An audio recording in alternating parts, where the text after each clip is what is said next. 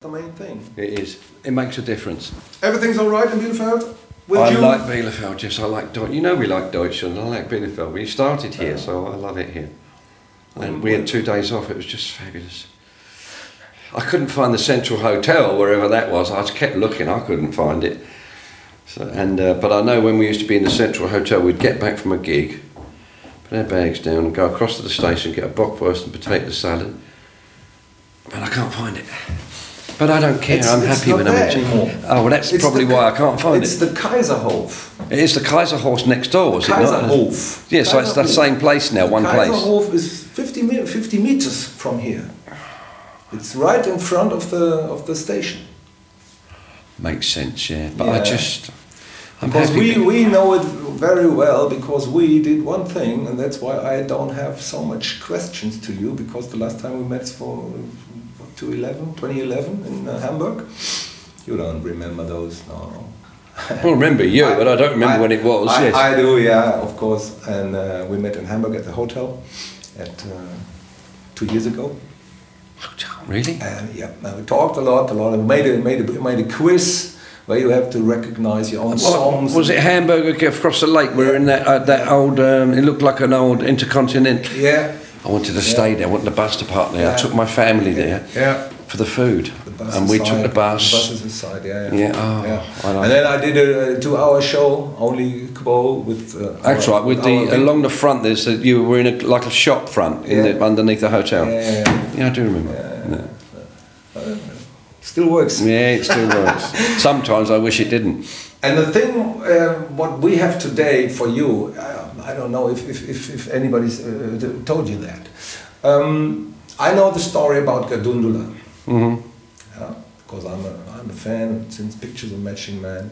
And I'm working for the radio for 25 years. Mhm. Uh, and so we thought, hey, the band is uh, again in Bielefeld. Let's try to find Gerd and Ulla. hmm Because you have a history together with Gerd and Ulla. Mm. I found a photo on Bob's homepage. Was that Gerd? What a happy little hippie he was. He was the darling of this town, you know. And here's the other hippie. Yeah, he fucking dickhead, look. Look at the colour of the hair. It took us four days Yeah, but they were a lovely couple. They with nice the, couple. with the help of our listeners. Mhm. We found them Oh, really? both. We're coming tonight, no? Gerd lives nearby in Gütersloh. Mhm. And um, Ulla, Ulla lives in Ingolstadt, somewhere in the south of, south of Germany. And they are both here, and uh, that is uh, our, our um, surprise for you. I saw Ulla some. That isn't Gerd, no. That's good. Oh, That fuck, no. Man. Oh, no. Oh, dear. And we know from him that uh, you uh, were in Bielefeld uh, uh, and, and go from Bielefeld to Bremen and to Dortmund and to. he would drive us sometime. Uh, every time you come back to Bielefeld. Wow. Kaiserhof. Uh-huh. When you were back, you went to his discotheque.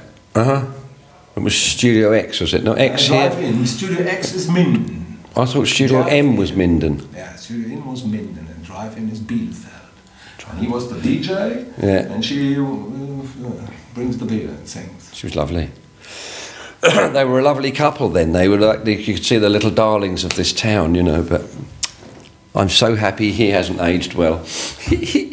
They are both here, but you can't see them now. Not now, no, I'm going to see them tonight, that's good. Okay? Mm -hmm. What can you tell us to make this, the story, to, to, bring the story to an end for us, for Radio Bielefeld? What can you tell us? Well, in that, in the, in when we, we used to go to that club quite often, and that was where Rick and I saw um, two people dancing one night, and we were dancing to Roadhouse Blues. And the girl had those knee-length boots on, and the way we used to watch the Deutsches dance, and they could dance. Two people would dance as one. It was fascinating. And I remember seeing this couple dance to Roadhouse Blues, so we said we should do Roadhouse Blues, and we'd go down and have a goulash soup. And sometimes I'd be in, I'd been out in, in had an Alfa Romeo, Uh-huh. but he was one of those guys in town that everybody went, wow, this Garrett is such a handsome man. Let me just look at this one now. Good, they won't be saying that anymore. yes. I have, a lovely, I, have I have a lovely station ID from, from you, uh, Yes. from, from Hamburg, uh, that uh, we're, we're together getting old, or something, something like that. That uh, Stefan is a good boy, something like that, but uh, like me, he's getting older. Yes, but I've got That's more thing. hair. I've got marginally more hair than him. I'm for. Everybody's getting older. Yeah, I know. It's, I don't. There's good things about getting old, but the worst thing is the mirror. I met Albert Hammond on Monday. He's uh, 70. Is he? Makes a good show. Seven. How do you keep fit? You're 64. Four. Four, yeah. Yeah. yeah. I do. I work out every day, and I do anything I can to stay fit. I, and my, I, I I eat at three o'clock, so I've got empty stomach for the show, and I've got. I'll do press ups and some sit ups before I go on. But I've pulled my neck out recently. I have to be careful. I've done something with my neck. I can't. Yeah, I don't know what. I've done something wrong. I think I'm out from the hips, so I've got to see somebody on Tuesday when I get home to get. And I don't try to. I've worked with this person for about 25 years, a Chinese woman, so I won't see anybody till I see her. But I've been hanging upside down, and if I hang upside down, it pulls the head back and stretches the neck. Oh, it's just. But you know, that's that's that's life these days. That's the way things are.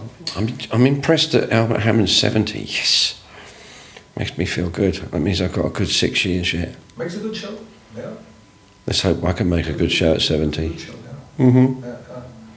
What about the Frantic Four?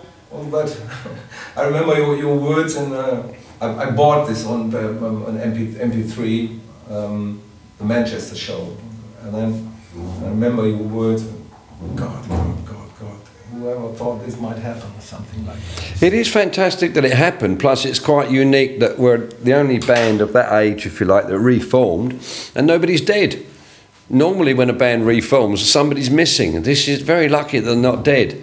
And um, without sounding too morbid, that's why we agreed to do the next one because there won't be any more. And uh, You do some shows in Germany, yeah, I think we're doing some, yes, but I think they may have over. Um, and that's estimated oh yeah you can't do any more can't do any more because we've gotten so used to Rick and I this band is very efficient very slick and everybody loves that old thing but it's not efficient and it's not slick and it works for a nostalgia thing but nostalgia won't work year in year out this can still but last time we finished in, in London on on a Sunday night. Monday we went to rehearsals with this band. Tuesday we went to Australia. Thursday we did a show in Australia in a festival. And it became apparent to everybody that the Frantics would not have been able to do it. The Frantics is fine in front of a, a partisan crowd, and that's fine because that's the reason it was done for those people that. And I keep seeing Hammersmith. I can see these people going crazy, and I'm and I'm looking around thinking, what are they seeing? And then I realised I just, well, Alan Lancaster, and they went fucking crazy. And then I said John Coghlan, and he went crazy. So uh, I, I appreciate it from that point of view, but everybody keeps asking me what I thought about it, but they don't want to hear what I think about it. They want me to go along saying it was fabulous. It was fabulous from their point of view, from, from my point of view, it was extremely difficult. Extremely difficult.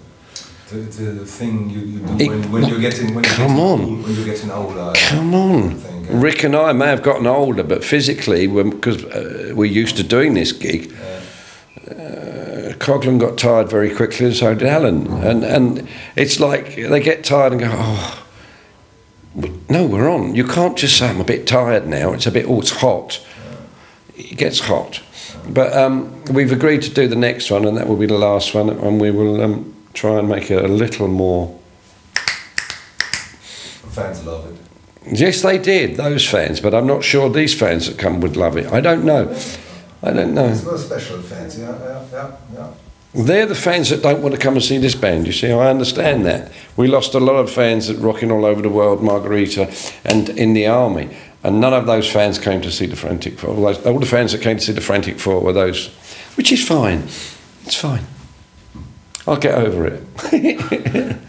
And you, you do it what your song says, rock till you drop. What are your plans? For 14? My plans every morning are to retire. Every morning I think, oh, I can't do this anymore, I'm tired. And the day goes on, and I quite look forward to it. And uh, we still got plans through to 2015. I'm thinking, fuck. And then I think, oh, why did I agree to do that? And then I feel okay again. How do you how do you motivate? You have seen everything, you have done everything, you've sold records, millions of records. Well, I don't- How do you I- motivate for Bielefeld. Well, I think it's because there's something in me and in Rick. We're insecure and we're, there's a show off. Anybody in show business has this kind of want to be looked at. And at the same time, don't look at me. I'm kind of. But usually, this time of day, I start thinking, oh, no, no, no, no, I don't want to do this. I can't do this. And we were doing a, a gig in, uh, in Zurich two months ago. And uh, the day before, in the, in the um, uh, it's just a big, what do they call it? The Hallenstadion. It's a velodrome. There's 13,000 people. The previous night we had a corporate in the same gig, in the same venue for 3,000 people. And I had to do a, a talk to 600 businessmen. And there was a woman interviewing me, and I started to explain that during the day, I start to get, I don't want to do this, I don't want to do this, I don't want to do this. And it's not nerves, it's fear. There's a fear that something may go wrong, and which is possibly one of the things that makes it exciting that it could go wrong. And I explained this to these people, and the people were laughing, and the woman was laughing. I said, It's so strange that I'm actually, oh, at that point, I was frightened for this evening's show. And we got on that show, and my guitar, something broke in, in the amplifier, and for 12 minutes I had no guitar and there was panic. And that was the very thing that and there's no place worse to be on stage when things are going wrong and the time gets so long. Whereas when a set is going good it's like wow and it's quick and it's enjoyable. But there is that fear all the time that something will go wrong. And for years like at this time, as I said, I think I don't want to do this. I don't want to do this. I don't want to do. It. And then maybe uh, one of us gets ill, and, uh, and in some years gigs have been cancelled. So what happens if it gets cancelled now? We have to stop. The insurance company gets spoken to. Then they pass the gig, and then we load out, and then we drive away. And as we drive away, I think, oh, I would love to have played tonight. And it's I can see a small child that says, "I want that, mummy," and he gets that. He says, "No, no, no. Actually, I want that, mummy." And I feel I feel I'm in this child that gets, you know, I always wanted to do this. Doesn't your family say, Francis, it's enough? No, because I think sometimes when I'm at home, I'm probably unbearable to be with. I don't know. I, I, I have a mixture of wanting to be out here and, and then a sort of a fear of being out here or, or wanting to stay home. But I also have a fear that if, if I take it away, there's no coming back too old to come back and start again, kind of. And the idea that I think, I think the whole world does the lotto, the lottery, because people think they want to earn millions of pounds, earn, get millions of pounds, and sit on a beach and drink all day. That would be suicide to me. I need, I realise inside that I need to have this so that I can go home and go, like yeah, we had two days in Bielefeld. We were so looking forward to the day off. Oh. But you can't get that feeling unless you're working the day before. And it was so cold outside. Oh, it was beautiful. Oh, I enjoy, oh. What have you done in Bielefeld? I walked. We walk. I walked the town dry. We call it walking the town dry. Some bands come in and drink the town dry. I walked the town dry. I ate in this place twice, two days running. Uh, I had aglio peperoncino and some bruschetta. I went to Kaufhof. I went to Peek and Cloppenburg, where I buy my shirts in uh, in uh, lymph shirts. And Andrew and I are the same. We phone each other. I see some great, some fantastic shirts in Sutton's, and we go and buy the shirts. And I bought loads of stuff to clean my boots in in a what was that Gantz some some shop. I can't remember what the shop was called, but went Kaufhof and um, and and what's the other one? Karstadt and Kaufhof and Peek and Cloppenburg. And I went in the Apotheker, and it's just I. You see, we most bands say they love a country, but um, it's true with Status Quo. We love Deutschland. We were in Australia in April after the Frantics, and we were in this. We played this festival, as I said to you, and it was so hot. And we were in the dressing room waiting or something, and Lai said, "Won't be long. We'll be in Deutschland soon." And that was April. We've been waiting to come to Deutschland. But the thing is now, tomorrow night is the last show in Deutschland. And we probably won't be back to Deutschland till next year. And the older I get, the less shows we do. So it leads me to when I've retired, it means I won't come to Deutschland anymore unless I go for a holiday or something. And I find I don't think I will do that. The fact that I'm in this business that says you've got to go to Deutschland and I go and do a show and then I get a day off. La la la. It's The pathetic. hotel was all right. I don't go in hotels. Uh, Wednesday evening, my daughter called me. She's working at the parking. Yeah, she yeah. Said, you know. We were sleeping outside. Don't go in the hotel. Yeah, yeah. All the buses were The there. buses They were there. very good. She They saw were, the buses. yeah. and Asked her boss.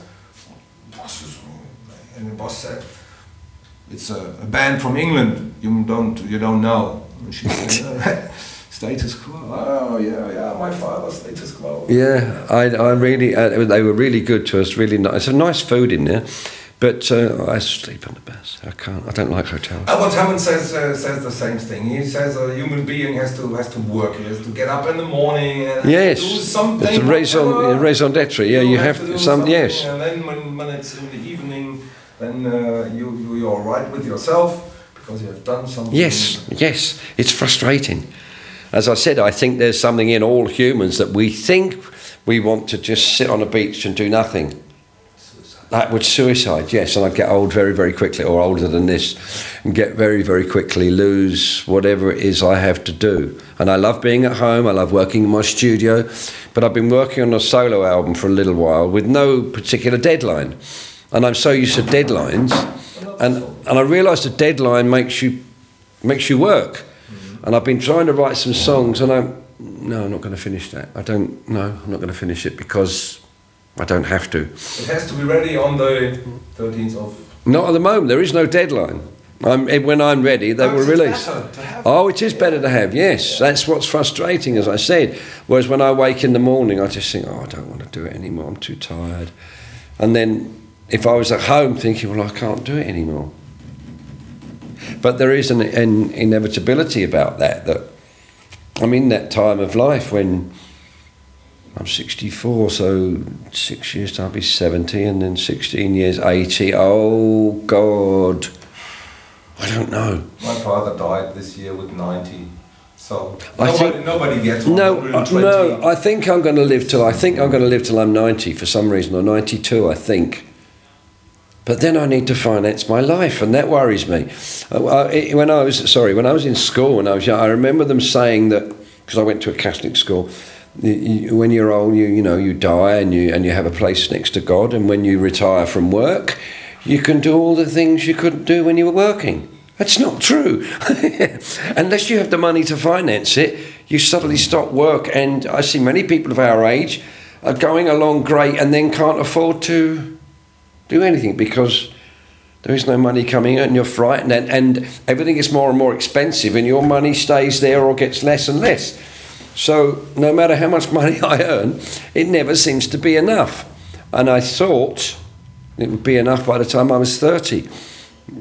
But if I, I did retire for a little while when I was 30, I would have been broke a long, long time ago. Because you, I like my lifestyle, I like the way I live, I like what I've done for my children, I like my home. And if I retire, I may have to take all that away. No, thank you. It's a strange thing. I've become materialistic, but such is life. Okay, I won't worry about it. Um, what you please can do is um, thank our listeners that they helped Oh yeah. finding these Yep. two people. Hi, this is Francis Rossi of Status Quo. I'd like to thank all the listeners for finding Gerd and Ulla for us. Gerd was such a handsome man. Now he's like me, un- ugly and wrinkly and old and bald. And I hope that uh, Ulla, when we see her this evening, is not bald. but thank you very much, all of you, for finding them. I mean that. Thank you. It was a pleasure. Thank you, sir. Thank you.